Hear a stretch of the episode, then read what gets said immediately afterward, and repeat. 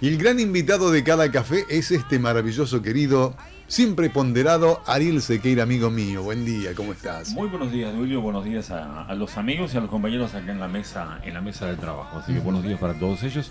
Siempre un regocijo encontrarnos en la radio de los santiagueños. La verdad que un gustazo. Sí, señor. ¿Cómo estás, querido? ¿Bien? recogiendo la invitación, digo, hermosa porque uno está acostumbrado a hablar siempre de, de política. Y la verdad yo privilegio estas otras alternativas, las que te brinda la radio, a través obviamente de la gente que sabe hacer radio una invitación que venimos este, llevando un par de encuentros nada más, pero que nos permite a ver, ir a la biblioteca, buscar algunas cuestiones interesantes, creemos nosotros, ¿no? Para la gente que lee y la que no lee también, porque algunos se planteará, bueno, ¿y a partir de esto qué hago? Voy a la librería a buscar algún libro y es factible, ¿por qué no? En la medida que podamos hacerlo, no sé, en algún tiempo más, ¿no? No es recomendable ahora este, ir a ningún negocio en realidad, pero la librería siempre es un buen lugar para recalar este, e, el alma, ¿no? para para, para para hacer puerto. que meterse un ratito en una librería. Vos sabés que hay preguntas que este, se mantienen, que yo creo que no tienen respuesta en el tiempo presente, o en todo caso tienen tantas respuestas que uno no se define ni se orienta por ninguna particular. Pero hay una pregunta que viene calando desde hace un par de décadas. ¿Qué pensamos nosotros sobre la muerte del libro? Con esto de que el papel ha perdido vigencia, que ya no va a tener eh, a ver más posibilidades de estar presente en nuestras vidas porque la era digital nos va a atrapar por completo. Y es cierto, por eso digo, hay tantísimas respuestas sobre esto. Yo siempre tengo una a la mano que es la que a mí más me gusta. Digo, cuando me dicen que ya pasó el tiempo del papel, Recordemos que todo esto tiene que ver desde finales del 1400 con Gutenberg al presente, o sea, no es que estamos hablando de unos cuantos años nada más. Yo miro solamente esta realidad. En China, por ejemplo, en una provincia china, una provincia china que dígame puede que no es Wuhan, por favor.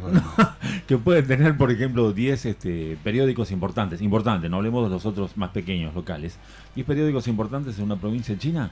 Cada periódico vende en su edición dominical 10 millones de ejemplares en papel. A mí me dicen pasó, ya el papel es obsoleto, yo digo no tan obsoleto. O sea, me parece que hay un anclaje en todo esto que tenemos que tener en cuenta. Pero hay muchas respuestas. Hay papel para algunos años más. Pero en realidad la pregunta de fondo es qué es un libro y ahí se encolumnaron muchos con respuestas. Podemos ir a la antigüedad, empezando por Platón, podemos venir aquí al presente con Jorge Luis Borges, podemos tomar algunos otros en el camino, qué sé yo, de Manuel Kant, también, ¿por qué no? Y son interesantísimas, ¿no? Las posibilidades que se abren. Voy con esto y digo, ¿no? Porque cuando se pregunta qué es el libro, precisamente, el hombre de Königsberg, que estamos hablando de Manuel Kant, allá por finales de 1700, dice lo siguiente, hay que distinguir entre el libro como objeto material, nos queda claro, ¿no? Como objeto material, ese opus mechanicum, que pertenece a quien lo ha comprado, y el libro como discurso dirigido al público, cuyo propietario es el autor y cuya publicación, atención con esto, nos remite obviamente a otro plano, el del escritor, el del editor, el de las ideas que seguramente se van a ir desprendiendo de cada obra. Y me parece muy interesante esto porque hay quien dice, y está bien que así sea, sin rigor, muy suelto de cuerpos, este, fulano escribió un libro. En realidad lo que escribió son ideas. En realidad lo que escribió puede ser una novela, puede ser un ensayo.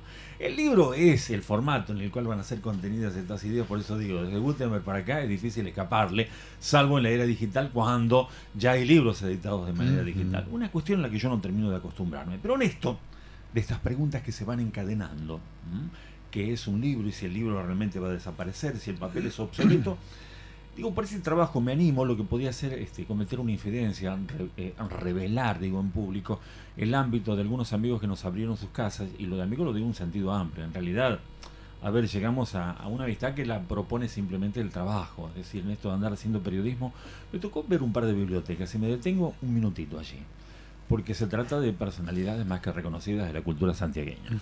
Raúl Lima por un lado, Alberto Tazo por el otro. Y en el caso de Raúl Lima, un conocido nuestro, además un hombre maravilloso ¿no? de la cultura y de una educación y de un afecto hacia la radio, en particular hacia el trabajo periodístico de este multimedio que nosotros nos sacamos el sombrero. La biblioteca de Raúl Lima yo la definiría como señorial. Impone un respeto desde el punto de vista incluso cuasi arquitectónico.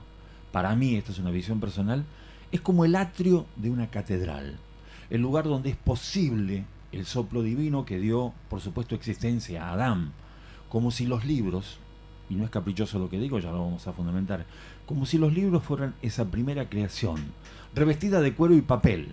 El cuero, obviamente, el continente de la esencia humana, la creación divina, y el papel, las hojas y por qué no las ideas. Esta es la biblioteca de alguien a quien nosotros queremos y respetamos mucho, el doctor Raúl Lima. Pero mm, no sé si en el otro extremo, pero de alguna forma también, ¿no? Para Con sus propios matices. Sí, señor, muchas gracias. La biblioteca de Alberto Tasso.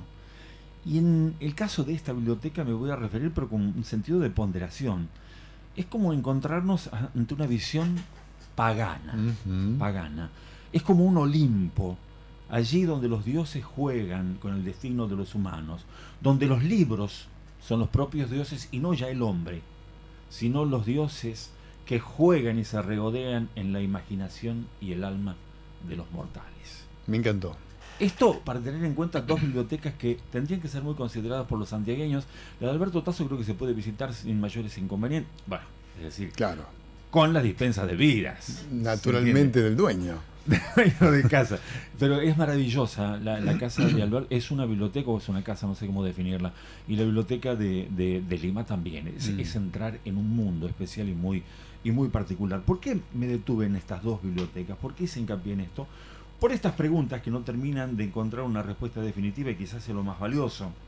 Porque el libro ¿sí? puede ser comparado con el hombre, si el libro en todo caso puede ser comparado con el hombre es porque Dios creó a la criatura humana de la misma manera que un impresor le da vida a un libro e imprime un libro. Dios creó al hombre de la misma manera que un impresor le da vida a un libro e imprime un libro. ¿Qué Me encanta ¿Qué es un libro? Es también una pregunta para los modernos, es decir, esta pregunta que caló hondo en los clásicos, nos remontamos a Platón.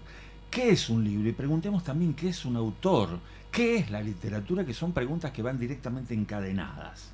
Borges en el 52, porque cuidado, con Borges hay que, unos dicen la coherencia del gran autor. En realidad hay matices en su forma de ver algunas cuestiones, y está bien que así sea, ¿no? En el año 52 Borges, a la pregunta que es un libro, dijo un libro es más que una estructura verbal o que una serie de estructuras verbales, es el diálogo que entabla con su lector y la entonación que impone a su voz y las cambiantes y durables imágenes que dejan en su memoria, en ese diálogo infinito. Ya no estamos hablando de una cuestión material, ¿se entiende? Claro, totalmente. Eh, ¿Se da cuenta usted que está escuchando a Ariel Sequeira la maravilla de matices, y él lo dijo, y aparte las expresiones en las ideas, cómo te lo plantean, por qué son lo que son los que fueron. Y en este sentido, también ese diálogo infinito que alude al que alude Borges, ese diálogo infinito establecido entre el texto y sus lectores, es lo que lleva a que el libro nunca desaparezca. Comenzamos con una pregunta que no era caprichosa. ¿Qué existencia va a tener el libro de papel? El libro nunca va a desaparecer en ese íntimo diálogo de ideas. Es imposible que desaparezca. Ariel Sequeira, señores, en un café con amigos en la mañana y rematamos. Sí, señor. Eh, termino Como si estuviésemos en una librería maravillosa. Borges en el 52, pero Borges en el 78, sí, 20 años después, casi 30, dice. Yo he pensado alguna vez escribir una historia del libro, pero de inmediato diferencia radicalmente su proyecto de todo interés por las formas materiales de los objetos escritos. No me interesan los libros físicamente, dice sino las diversas valoraciones que del libro he recibido. Pero si algo le faltaba, años después, y esto es muy cortito, dice lo siguiente del libro, el maestro. Todavía recuerdo aquellos volúmenes rojos con letras estampadas en oro de la edición Garnier, habla del Quijote, ¿no? En algún momento la biblioteca de mi padre se fragmentó y cuando leí el Quijote en otra edición tuve la sensación de que no era el verdadero. No estaba leyendo aquel Quijote de tapas rojas, de letras en oro. Dice él que consiguió una edición de Garnier en otro color. Para él no era leer el mismo libro. Es el mismo Borges, el del 52, el del 78 y el de casi las postrimerías en el momento de su muerte.